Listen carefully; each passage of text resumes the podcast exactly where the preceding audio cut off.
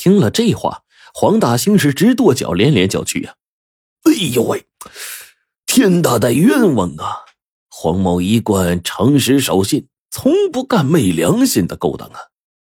刘玉贵就嘿嘿一笑：“ 俺今儿来，并非冲着黄掌柜的诚信，而是料定只要有利可图，你终究啊会老老实实跟俺做交易的。”黄大兴这脑袋呀，点的跟小鸡啄米似的。现在他确实不敢再耍花招了。不过黄大兴这心里就一直纳闷这刘玉贵为啥突然变卦，肯把翡翠甜瓜卖给我呢？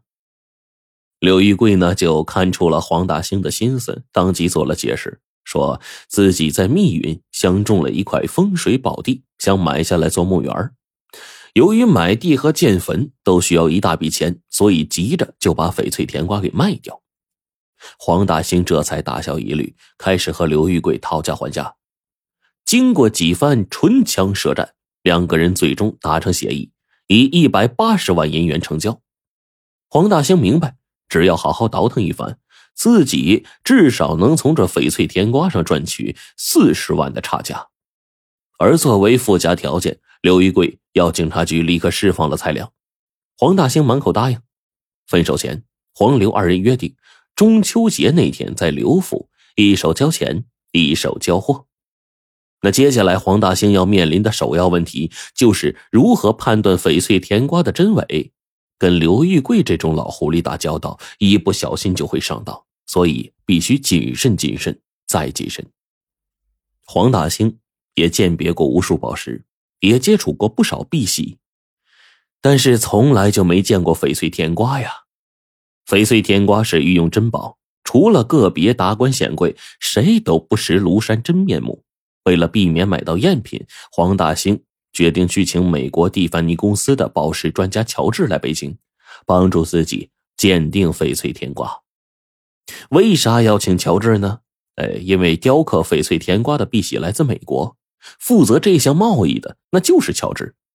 二十五年前，乔治发现了那批色彩奇异的碧玺，并将它们呢卖给慈禧太后，所以呢，他能够准确的判断原料的真伪。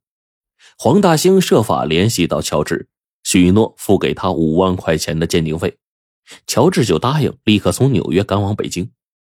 这一下，黄大兴长舒了一口气呀，由自己和乔治双重把关。对翡翠甜瓜的鉴定是万无一失。中秋节下午，乔治坐船来到北京，黄大兴就立刻跟他前往刘府。刘府张灯结彩，但是气氛呢有点诡异。刘玉贵神情肃穆的坐在客厅，两旁侍立着许多手持长刀的太监。看见黄大兴和乔治进来，刘玉贵没有起身，就是微微点头。黄大兴呢，取出一个现金支票，笑容可掬的说：“刘公公，货款我带来了，请您过目。”刘玉贵接过支票，戴上老花镜，仔细的端详着。隔了半晌，他小心翼翼的从怀里摸出一个黄缎锦盒，轻轻的放在茶几上。黄大兴呢，打开锦盒，顿时眼前一亮。这锦盒里盛着一枚鸡蛋大小的翡翠甜瓜，青皮白籽黄瓤，光滑夺目，惟妙惟肖。众人见了无不啧啧赞叹呐。黄大兴盯着这个锦盒，脸上的肥肉激动的都突突直跳。愣了好一会儿，他俯下身，开始仔细研究这翡翠甜瓜。可是翻来覆去弄了半天，黄大兴呢确信这翡翠甜瓜是真货。但是为了防止百密一疏，他把这甜瓜递给了乔治。乔治呢，取出放大镜，啊，又仔细的对这甜瓜呢做了一番研究。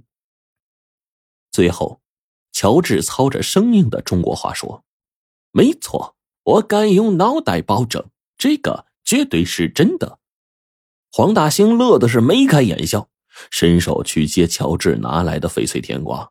而就在这个时候，刘玉贵突然起身，劈手夺过甜瓜，迅速装入锦盒。随后，刘玉贵紧紧的将这盒子按在茶几上，眼中露出了饿狼般的凶光。刘公公，您您这是干嘛呀？”黄大兴是目瞪口呆呀，不解的问：“您您您反悔了？”刘玉贵冲着那张支票努了努嘴，一字一顿的说：“翡翠甜瓜是真的，可黄掌柜的支票呢？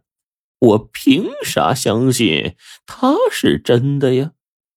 啊！黄大兴松了口气，冲刘玉贵就笑着：“啊啊，这个容易，您呢现在就可以派人拿着支票去银行验证一下。”刘玉贵点了点头，把这项任务呢交给了一个小太监。这小太监揣着支票，风风火火的就出去了。小太监走了之后，刘一贵仍然死死按着锦盒，以防黄大兴随时来抢。黄大兴啊，也是没办法，只好在一旁苦等。不过他这目光片刻没有离开过那个锦盒。约莫过了半个时辰，去银行的小太监回来了，他凑近刘玉贵，悄声耳语了几句。刘玉贵听了之后，紧绷这神经啊就放松下来了。